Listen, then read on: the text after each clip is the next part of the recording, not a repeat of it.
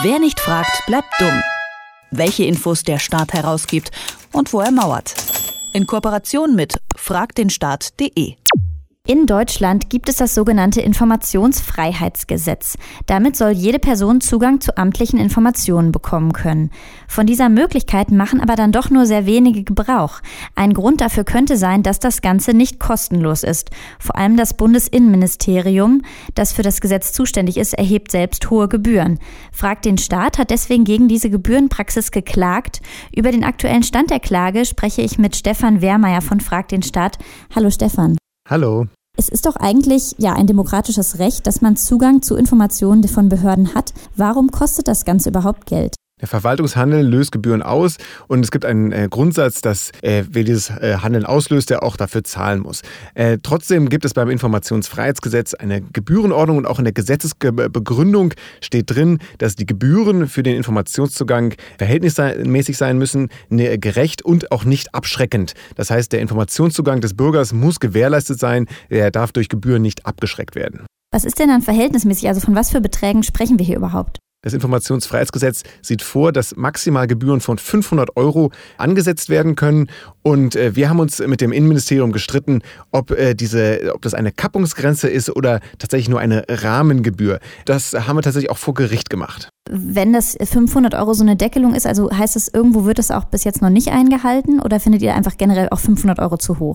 Also 500 Euro, das ist schon, also für einen normalen Bürger, wenn es dann heißt, okay, das kostet jetzt 500 Euro, da sagen dann viele, dann ziehe ich meine Anfrage zurück. Und genau deswegen haben wir halt auch geklagt. Ähm, das Innenministerium hat auch in der Vergangenheit schon sehr kreative Ansätze gefunden, um die Gebühren dann künstlich zu erhöhen. Selbst wenn die Kappungsgrenze bei 500 Euro liegt, haben sie dann zum Beispiel eine, äh, einen Antrag in mehrere aufgesplittet und dann haben sie für jeden 500 Euro verlangt. Das wurde aber auch vom höchsten Gericht zurückgewiesen. Mhm.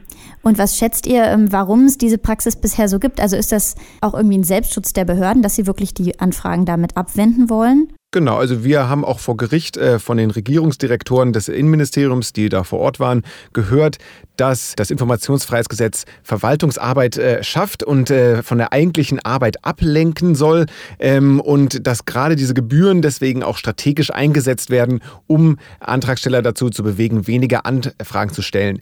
Das Gericht hat aber halt dann auch ähm, festgestellt und auch äh, unsere Gegenseite hat dann äh, gemeint, tatsächlich äh, lenkt die Arbeit an Informationsfreiheitsanfragen Fragen nicht von der Verwaltungsarbeit ab. Es ist Verwaltungsarbeit. Das Informationsfreiheitsgesetz ist ein Gesetz, das eingehalten werden muss, auch von den Behörden. Und dieser, die Arbeit, die das in der Verwaltung macht, die muss einfach im Alltag erledigt werden. Mhm.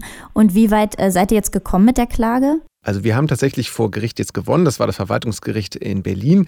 Und äh, der Fall war eigentlich äh, ganz klar, weil auch schon andere Gerichte das entschieden haben. Nur das Innenministerium hat sich da noch geweigert. Es hat gemeint, dass 500 Euro eine Kappungsgrenze sind. Das heißt, dass alles, was unter 500 Euro anfällt, das heißt äh, zum Beispiel in diesem Fall waren es vier Stunden Arbeit, die haben dann 235 Euro gekostet, dass sie diese 235 Euro genauso in Rechnung stellen können.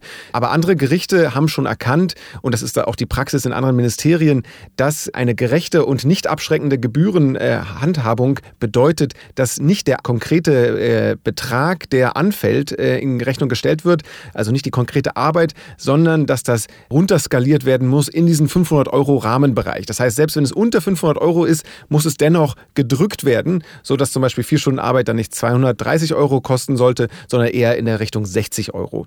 Und das hat das Gericht auch so erkannt. Aber das Ganze ist leider noch nicht vorbei, denn äh, wahrscheinlich wird das BMI BMI jetzt äh, äh, Sprungrevision einlegen und das heißt, wir werden uns dann wieder vor dem Bundesverwaltungsgericht treffen. Und warum ist es jetzt ausgerechnet das ähm, Bundesinnenministerium, was sich da so ganz besonders sträubt? Ja, das fragen wir uns auch, denn eigentlich ist das Innenministerium das Ministerium, was für das Informationsfreiheitsgesetz inhaltlich zuständig ist und eigentlich sollte es da der Vorreiter in einer guten Praxis sein. Stattdessen äh, sehen wir die gute Praxis eher zum Beispiel beim Justizministerium oder auch das Wirtschaftsministerium hat bei den Gebühren klarere Regeln äh, äh, gesetzt äh, für die Mitarbeiter und ähm, dort wird die äh, Gebührenhandhabung tatsächlich in einer nicht abschreckenden Form äh, gehandhabt. Das Innenministerium hat vor Gericht erklärt, dass das für sie eigentlich gar nicht möglich wäre, aus leider uns noch unerfindlichen Gründen. Und daher gehen wir stark davon aus, dass wir uns da nochmal wiedersehen werden vor einem höheren Gericht. Es geht also noch weiter im Streit um zu hohe Gebühren, die Ministerien für die Herausgabe von Informationen verlangen. Darüber habe ich mit Stefan Wehrmeier von Frag den Staat gesprochen. Vielen Dank, Stefan. Vielen Dank. Wer nicht fragt, bleibt dumm. Die Serie auf Detektor FM. Den Staat selbst was fragen? Ganz einfach. Auf fragdenstaat.de.